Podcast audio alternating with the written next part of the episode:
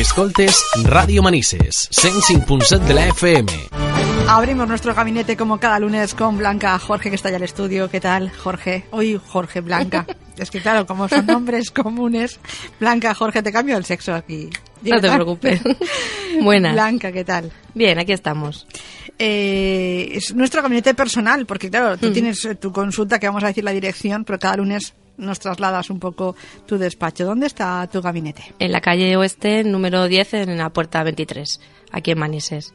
¿Teléfonos de contacto o vías para contactar contigo Sí, a, a través del número de teléfono 600-712-444 o a través de mi página web blancajorge.com.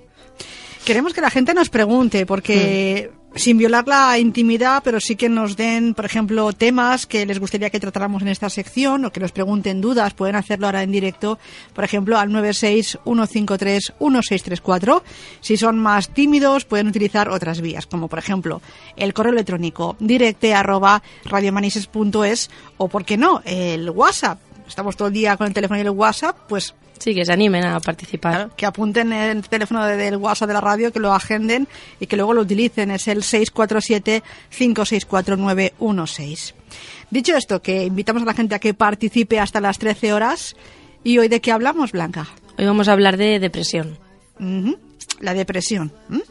Vamos a con esta temática que la verdad que es es, es complicado la depresión porque cuando uno está en la depresión, cuando uno tiene depresión, eh, lo sabe, es decir, no, no podemos confundir que lo, ahora lo avanzaremos con otros estados que podemos tener, porque la depresión es como un agujero muy grande, muy grande, muy grande, ¿no? Muy hondo y es muy difícil salir de él, pero a lo mejor no es tan fácil entrar en él, ¿puede ser? Sí, bueno, eh, tanto salir como entrar, muchas veces, si nos conocemos, vemos muchas veces cuando a lo mejor voy viendo, me tengo que ir conociendo yo y me tengo que ir viendo a lo mejor pues cositas que digo, uy, algo no está yendo bien, que a lo mejor estoy Claro. más triste de lo normal más tiempo, o me apetece menos hacer cosas. Entonces sí que es verdad muchas veces que si nos conocemos podemos evitar también recaer en una depresión y luego salir es difícil porque es costoso, pero no es, no es imposible. Nada hay imposible. Exacto. Vamos a hablar de una definición de qué es la depresión. Sí, pues diríamos que la depresión es un trastorno del estado de ánimo que se traduce en un estado de decaimiento y rendición psicológica y biológica de, de la persona, digamos. Es algo importante y es continuado en el tiempo. Y se manifiesta a través de varios síntomas. Por ejemplo, si hablamos de los síntomas psíquicos, podríamos decir pues desinterés, tristeza, melancolía, eh, estamos como desmoralizados, nos disminuye la autoestima, el concepto que tenemos de nosotros mismos, las ganas de hacer, de hacer cosas, digamos. Y por ejemplo, eso que la gente empieza a notar, mira, pues eh, cuando hablamos de hombres y mujeres, ¿no? Pues no te arreglas como antes, ¿no? Y como no te ves bien, tu autoestima va decayendo, no te- Exacto, no te empezamos a dejar ¿no? nuestro cuidado personal porque pues eso no tenemos ganas de nada, no Claro. el cuerpo no nos lo pide y nosotros vamos haciendo caso, digamos, a ese estado de, de no tener ganas de nada, de inapetencia. Y luego, por ejemplo, si hablamos de factores somáticos, diríamos, por ejemplo, pérdida del apetito, eh, disminución del peso corporal, alteraciones del sueño, muchas veces con periodos de, de insomnio y también muchas veces de, de dormir en exceso. Muchas veces, pues eso, como estoy muy triste, no tengo ganas de nada, pues a lo mejor me tiro hasta las tantas durmiendo o mi vía de escape es el dormir en exceso. Claro, me meto en la cama, que es mi Exacto. mundo, que nadie me, me molesta y ahí puedo pasar me muchas aíslo horas. del ¿no? mundo y dejo de hacer cosas que, que me gustan, dejo de hacer cosas, primero dejaríamos de hacer cosas voluntarias porque no nos obliga a nadie, digamos, y al final ya si seguimos estando con una depresión ya con mucho tiempo, pues dejaríamos de hacer cosas incluso obligadas, pues Claro. lo que decíamos antes, el aseo personal, descuidaríamos el trabajo, la familia, afectaría a todos los aspectos, digamos. También ausencias, por ejemplo, si tenemos un ritmo social y quedamos con gente, pues de repente dejaríamos, por ejemplo, de, de quedar, ¿no? Notarían nuestra ausencia. Exacto, porque no nos apetece en ese momento a lo mejor estar con gente, hablar, Claro. contar nuestras cosas. Alguna que otra falta en el trabajo al principio, ¿no? Pues que hoy no- voy a trabajar, bueno, pues un poco así, ¿no? Se va denotando un poco que nosotros no estamos bien y que podemos Exacto, por padecer eso si nosotros, o sea, nosotros mismos tenemos que ver, pues eso, si a lo mejor de normal yo soy una persona que me gusta salir, me gusta quedar con gente, me gusta dentro de lo que cabe en mi trabajo, pues cuando empiezo a notar que no tengo ganas ni de salir, ni de ir a trabajar, ni de arreglarme, ni de hacer prácticamente nada más que de estar solo y triste y con mis pensamientos, digamos, que casi siempre son negativos, pues ahí tengo que ver qué está pasando para yo tener esa necesidad de estar solo y de no querer estar con nadie. Vamos a hablar de, de datos, de cifras. Sí, pues la Organización Mundial de la Salud estima que la depresión es la cuarta enfermedad que más incapacidad provoca en el mundo. Y asimismo también considera que su frecuencia irá aumentando en los próximos años y que pasará del, del cuarto puesto, digamos, al segundo, en enfermedades que más incapacidad generan. Y es una enfermedad, o sea, es la enfermedad psiquiátrica más frecuente. Ajá. Cerca del 20% de las personas a lo largo de su vida han padecido o padecerán una depresión. Y sí que es verdad que es más frecuente en, en hombres que, o sea, en mujeres que en hombres. Un 70% de los afectados son mujeres y se puede sufrir una depresión a cualquier edad. No estamos exentos ni por ser mayores, ni jóvenes, ni, o sea, cualquier persona nos puede, nos puede, o sea, podemos tener una depresión porque es eso, es muchas veces la manera de que yo afronto a lo mejor pues una circunstancia que me pasa a mi alrededor. Si no sé llevarla bien, me supera esa situación, igual que comentábamos hace unas semanas del tema de la ansiedad, pero aquí nos afectaría más, digamos, a las emociones, al sentimiento. Y si yo no soy capaz de gestionar esos sentimientos, esas emociones, pues a cualquier edad puedo sufrir una depresión.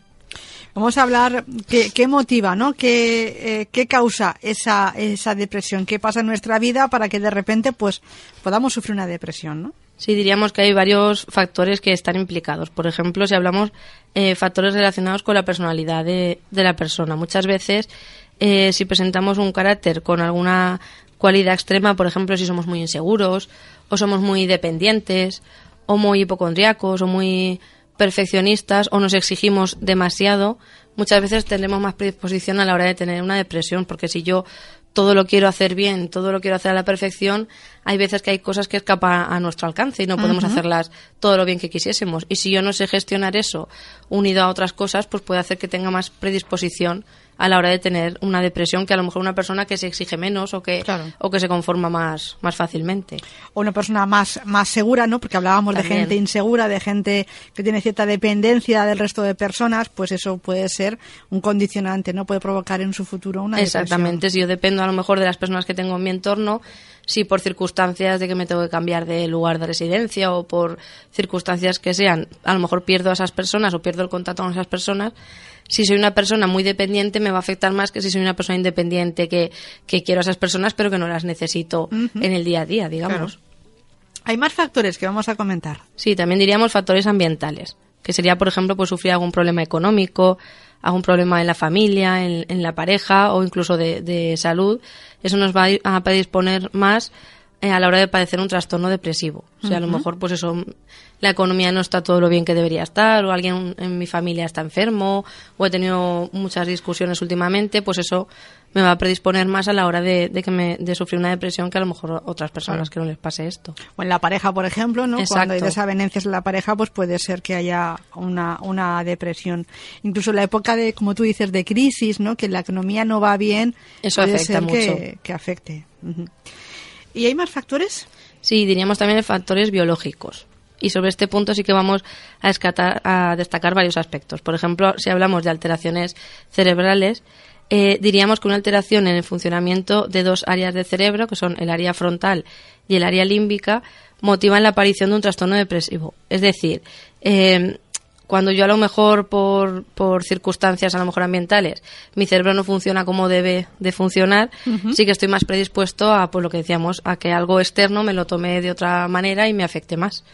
Y también, por ejemplo, alteraciones en los neurotransmisores.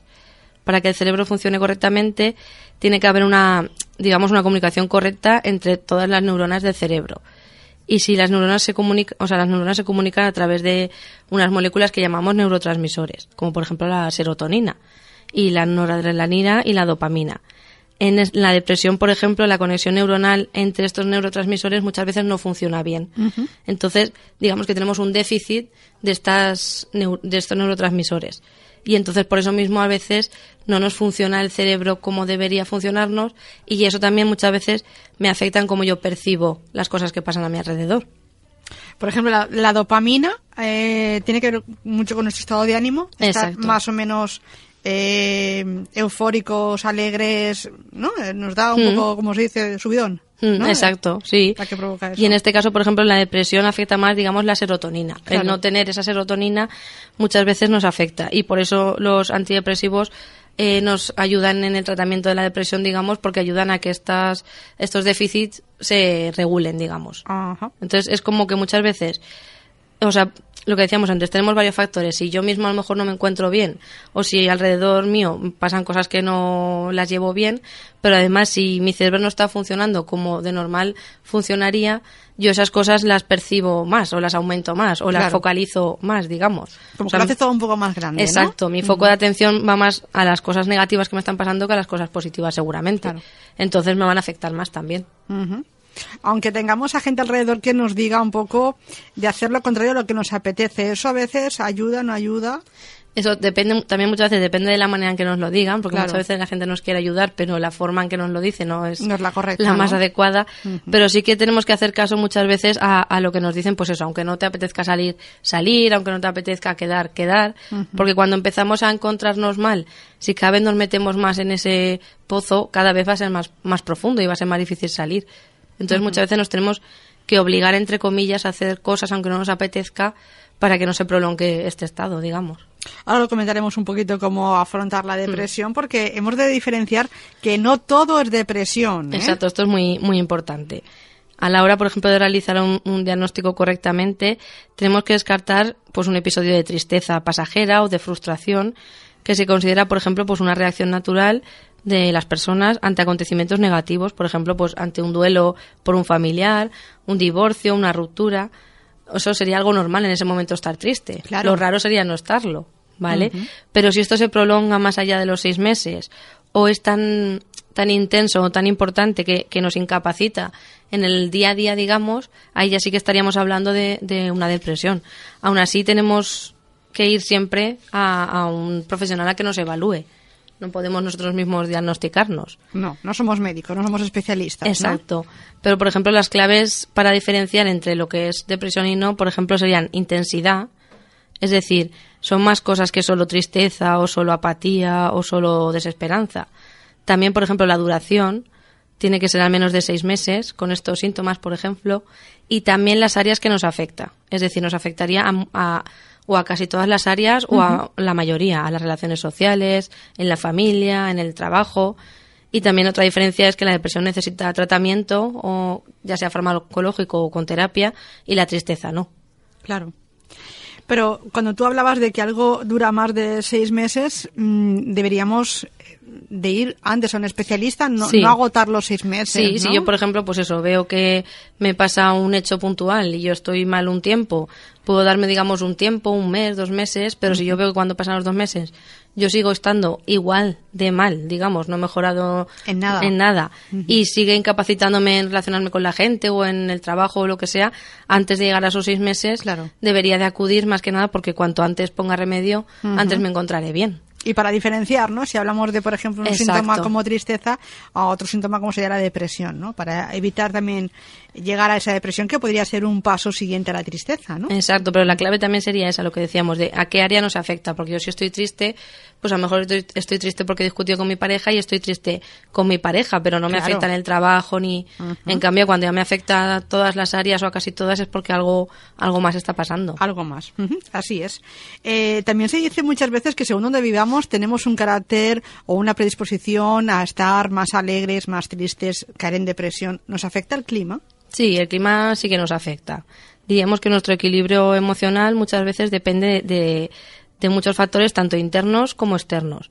Y hay veces que hay tantos que es difícil poder manejar por completo nuestro estado de ánimo.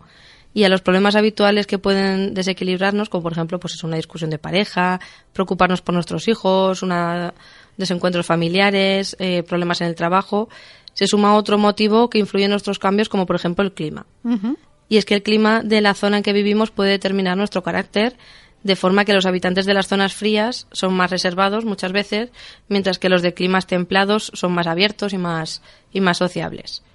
Y está comprobado científicamente que el clima puede afectar y mucho a nuestro estado de ánimo. Hay personas que son más sensibles a los cambios de estación y a la llegada del invierno, por ejemplo, y les produce una tristeza inmensa que si no se gestiona bien puede conducir a una depresión estacional, por ejemplo, que decíamos. Claro pues al cambiar el clima, hacerse antes de noche, apetece menos salir, hace más frío, todo eso afecta en, cómo nos comportamos. Pero eso sería un, un- sería algo normal, ¿no? Es decir, que en estos días, por ejemplo, que ya tenemos menos horas de, de Mm. luz, estemos un poco así como, un poco todos así un poco más raros, ¿no? De, ay, es que ya es de noche, me afecta un poquito, eso es Claro, eso normal, es normal, ¿no? exacto. Eso sería lo normal porque digamos que si tenemos menos horas de luz también podemos hacer menos actividades y pues eso a lo mejor gente que es muy activa, el tener que estar más tiempo en casa pues no, no lo lleva muy bien. Lo único que también podía, te quería comentar, por ejemplo, si se une que tenemos eh, problemas, como antes hemos dicho, ¿no? Imagínate, eh, económicos, laborales, de, de Mm. pareja, un poco tenemos problemas ahí, no nos encontramos bien, y se junta a veces estos cambios de horario y estas... Claro, eso puede ser, digamos, la gota que, que colma el vaso, Ajá. digamos. Si yo ya tengo a lo mejor un caldo de cultivo de problemas familiares, económicos, no me encuentro del todo bien, y encima sumamos que cambia el tiempo, que hace más frío, que apetece menos todo, pues Ya. puede a lo mejor precipitar a lo mejor un episodio de depresión que a lo mejor habría llegado con el tiempo o no Claro. habría llegado. Puede ser, ¿no? Otro Sí, nos desencadenante. afecta, sí. Y lo que decíamos, las repercusiones del clima en el estado de ánimo son una realidad que se pone en manifiesto si, por ejemplo, prestamos atención de cómo influye, pues eso, un día soleado estamos todos más, más contentos, con más ganas, con más energía, digamos. En cambio, un, un día así que decimos gris, pues el comportamiento de los individuos cambia. Y también cuando hay un cambio brusco de temperatura. Y de hecho hay personas que se llaman meteorosensibles por la sensibilidad que tienen a cuando a lo mejor pasamos de estar con un clima con calor a de repente un día hacer mucho frío. Hay gente que eso le afecta mucho, esos cambios bruscos de temperatura. O sea que no es, no es una tontería. De todas formas, yo creo que tal y como están las cosas en a nivel de sequía, yo creo que a partir de ahora mucha gente se ha planteado decir un buen día cuando llueve Sí. y un día normal cuando hace sol, ¿no? Sí, sí. Ahora han cambiado los baremos. Pues bueno, era un comentario simplemente. Eh, sí que la gente, a nivel científico, sí que se trabaja un poco, ¿no? Con el tema este de las estaciones que sí que nos afectan más o menos, ¿no? Sí, son muchos los trabajos científicos que confirman eso, que las estaciones, las condiciones climáticas, la temperatura del ambiente, la luz, influyen en la salud humana y especialmente en la salud mental.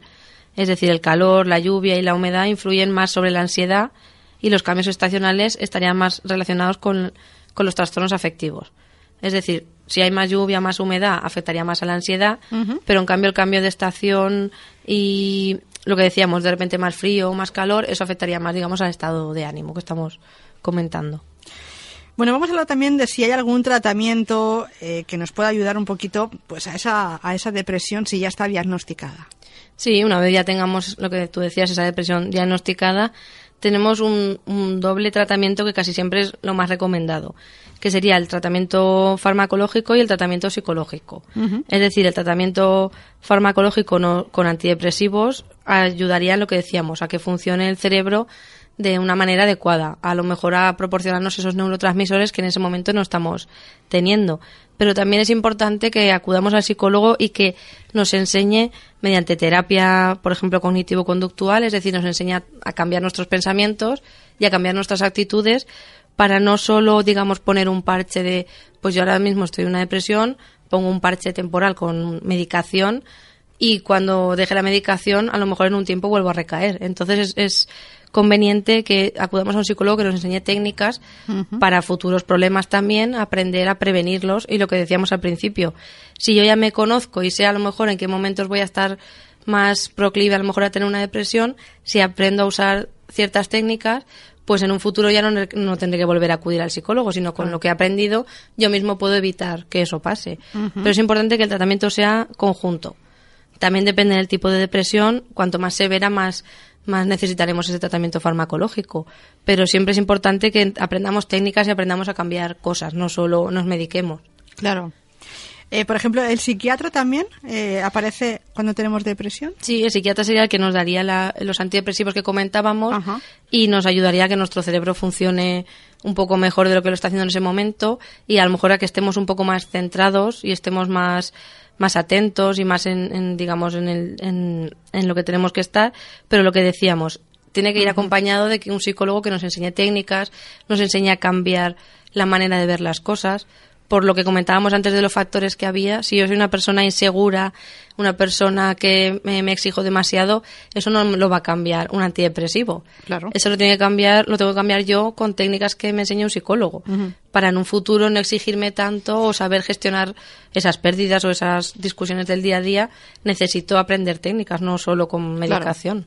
Es que lo que yo desconozco es que a veces si vamos a nuestro médico de cabecera, que es muy común, ¿no? Ir al médico para que te derive a otro especialista, no sé si ese médico nos deriva directamente al psiquiatra o va al psicólogo, mm, no sé muy bien Lo cómo suyo, funciona. lo suyo es que el médico de cabecera vea qué te pasa y te derive tanto al psicólogo como al psiquiatra. Ajá. Pero sí que es verdad que hay veces que el médico de cabecera receta antidepresivos a una persona y le dice que vuelva en un tiempo y si cuando vuelve está igual, pues ya le deriva a uno de los dos o a, o los dos. ajá. Pero lo, lo, lo suyo sería que directamente derive al psicólogo y al psiquiatra, que es los que se encargan de estos problemas, digamos. Y que no pasa nada, ¿eh? Lo decimos muchas veces No, los no, no lunes. pasa nada. No pasa nada por ir a un psicólogo, por ir a un psiquiatra, no, no pasa nada. Es un momento que tenemos en nuestra vida, que necesitamos ayuda de un profesional y Exacto. acudimos a ella, ¿no? Exacto. Lo que sí que sucede es que hay un problema habitual en los pacientes deprimidos que muchas veces, de hecho, se calcula que la mitad de ellos abandona el tratamiento antes de los seis meses, que es cuando recomiendan los expertos que hay que a lo mejor dar un tiempo para que todo funcione. Entonces, si abandonamos antes de tiempo, sí que es verdad que en un futuro habrá un número mayor de recaídas porque no habremos, digamos, aprendido todo lo que tenemos que aprender. Claro. Pero sí que es verdad que al empezar a encontrarnos mejor entre la medicación y lo que estamos aprendiendo, pues la gente abandona antes de tiempo, pero lo adecuado es esperar a que sea el profesional el que nos dé el alta y nos diga, ahora ya sí que puedes ir por Claro. libre y aplicar lo que, lo que hemos aprendido en terapia. Imagino que es el profesional el quien también da unas pautas de visitas, ¿no? Pues Exacto. te veo en 15 días, te veo en 20 días, en un mes, un poco va alargando las visitas. Exacto, ¿no? según vayamos estando mejor, se van alargando esas visitas hasta que ya nos da el alta, digamos. Pues hay que tomárselo como cuando vamos a un médico, yo qué sé, y sufrimos una operación, ¿no? Por ejemplo, nos rompemos un brazo, pues hay que ir, te tienen a lo mejor pues que escayolar, o luego te tienen que operar y luego hacemos ese, ese tratamiento, pues hagámoslo también cuando tenemos un problema. en Sí, este tenemos que empezar a cambiar Claro. la mentalidad porque sí que es verdad que en otros países no se dice con tanta vergüenza, digamos, o con tanto pudor el voy al psicólogo, es algo normal. Pero en España sí que es verdad que nos cuesta el, el decirlo y el reconocer que necesitamos ayuda cuando es una parte más de nuestro cuerpo, el cerebro, digamos. En tu consulta has tratado casos de depresión y han salido adelante, Blanca. Sí, sí, además muchos luego con el tiempo, porque a mí nunca me gusta perder el contacto con mis pacientes y luego los veo y siguen estando bien y cuando, lo que decíamos antes, cuando a lo mejor empiezan a ver ellos mismos que ya van a ir a lo mejor hacia una zona oscura, digamos, como han aprendido técnicas, son los mismos que se regulan y que se obligan a hacer cosas y que evitan caer, digamos, en otra vez en una situación así. O sea que lo importante es eso, el aprender Claro. esas técnicas. Pero yo en los casos que he visto en mi consulta siempre ha sido, si no han abandonado, que no, lo que decíamos, que no lo han dejado antes de tiempo, siempre ha sido un caso de éxito porque si empezamos a cambiar las cosas, nuestros pensamientos, nuestras conductas, al final aprendemos a estar mejor y a vivir mejor. Ya no caer en depresión, que es el tema que hoy hemos hablado. ¿Recordamos dónde está tu consulta, Blanca? Sí, yo estoy aquí en Manises, en la calle Oeste, en el número 10, en la puerta 23, y pueden contactar conmigo a través del número 600-712-444 Ujú. o de mi página web blancajorge.com. A través de ahí contactan conmigo. Pueden contactar por diversas vías. Hoy queríamos también hablar, antes de que, que acabe el tiempo de la sección, de que son muchos los comportamientos que tenemos los, los humanos que, que pueden producir eh, más efectos negativos que, que positivos. Por eso hemos querido eh, crear una sección en la que vamos a intentar hablar cada semana o cada 15 días para analizar eh, los comportamientos que tenemos para intentar, pues eso, eh, cambiarlos. Por ejemplo, hoy hablamos de- del efecto mirón eh, cuando sufrimos, por ejemplo, en el coche que estamos eh, en, en carretera y sufrimos un atasco es porque algo ha pasado, ¿no? Y seguro que ha habido un accidente, algo ha pasado. Pues cuando pasamos por la zona del accidente nos paramos todos a mirar. Eh, eso es lo que llamamos efecto mirón, ¿no? Hmm. Hoy que- hablamos de eso. Sí, hoy vamos a hablar del efecto Mirón, que por ejemplo sería lo que tú comentabas. Un accidente nos hace ralentizar nuestra velocidad, pero no solo porque mientras estoy, o sea, no porque no solo porque mientras están atendiendo el accidente a lo mejor nos obligan a ir más despacio con el coche, sino porque nosotros nos gusta muchas veces pues eso, curiosear y ver qué está pasando y debemos alejarnos, pero muchas veces nuestra curiosidad nos gana y a lo mejor vamos más lentos para, pues eso es lo que solemos decir, para cotillear y no nos y no queremos a lo mejor pasar deprisa y, y no, no ver lo que está pasando. Claro, el tráfico va lento porque tenemos a lo mejor un carril que no está utilizándose porque ahí está el accidente y encima Pero a la los conductores van lentamente para ver qué ha pasado y claro, este tráfico es mucho más lento de lo que podría ser, ¿no? Exacto, porque muchas veces no podemos evitarlo. Esto forma parte de, de ser humanos. Porque en realidad todo responde a algo muy sencillo y es que los, los estímulos relevantes y algo así impactante, digamos, como un accidente para las personas son los que están relacionados con la supervivencia. Entonces, por lo tanto, nuestra atención siempre va a centrarse antes en lo negativo, lo que decíamos en un accidente, en una catástrofe, antes que en lo positivo, porque estamos programados para darle más importancia a algo malo o algo que nos puede acechar que a un estímulo a lo mejor positivo porque a lo mejor pueda suponer para nosotros un peligro. Entonces, digamos que estamos programados a hacer más caso a este tipo de, de estímulos negativos como son, pues eso, un accidente, una catástrofe, o simplemente ver, pues eso, una zona en la que a lo mejor vemos que están tres o cuatro coches juntos y no sabemos ni qué está pasando, pero nos paramos a mirar o vamos Claro. más lentos para, para observar. Como decía Blanca, es imposible no mirar. Sí, es innato por eso, porque claro. no sabemos si hay un peligro o no, entonces nosotros miramos para comprobarlo. Sí que es verdad que lo que viene después, el decir, pues por ejemplo, si yo miro y veo que está hay ambulancia, hay policía y está todo el mundo atendido y eso, pues yo tengo que seguir mi camino y no pararme a cotillar más. Claro. Y si yo a lo mejor miro y es verdad que no están los servicios de emergencia ni nada, pues me puedo parar, llamar a las ambulancias, etcétera, y una vez llegue la ayuda, pues también sobro ahí, digamos. Sí, O sea hay que, evidentemente estamos obligados a auxiliar cuando vemos un accidente. Exacto, tenemos esa obligación. Claro, parar y auxiliar, pero cuando nos encontramos con un accidente, sí que hay veces que se ha producido un accidente después de otro por ese Sí. efecto mirón, ¿no? Exactamente, sí que es verdad que a lo mejor por, pues eso, por ir frenando y por ir mirando, Claro. lo han ido haciendo varios y se ha generado otro accidente y eso lo que hace es dificultar la ayuda del primer accidente, porque si tienen que destinar también medios al segundo accidente. Claro. En vez de ayudar, lo que estamos haciendo es entorpecer Mucho lo más. que están haciendo. Si nos fijamos en la postura de, por ejemplo, la Guardia Civil de Tráfico, ¿no? Lo que nos hacen es darnos señales para decir, venga, sigan adelante Exacto. y no se paren, ¿no? Pero es que es muy complicado no, no girar la cabeza y mirar qué pasa de un lado a otro, ¿no? Y mantener la, la, la, la vista al frente es complicado.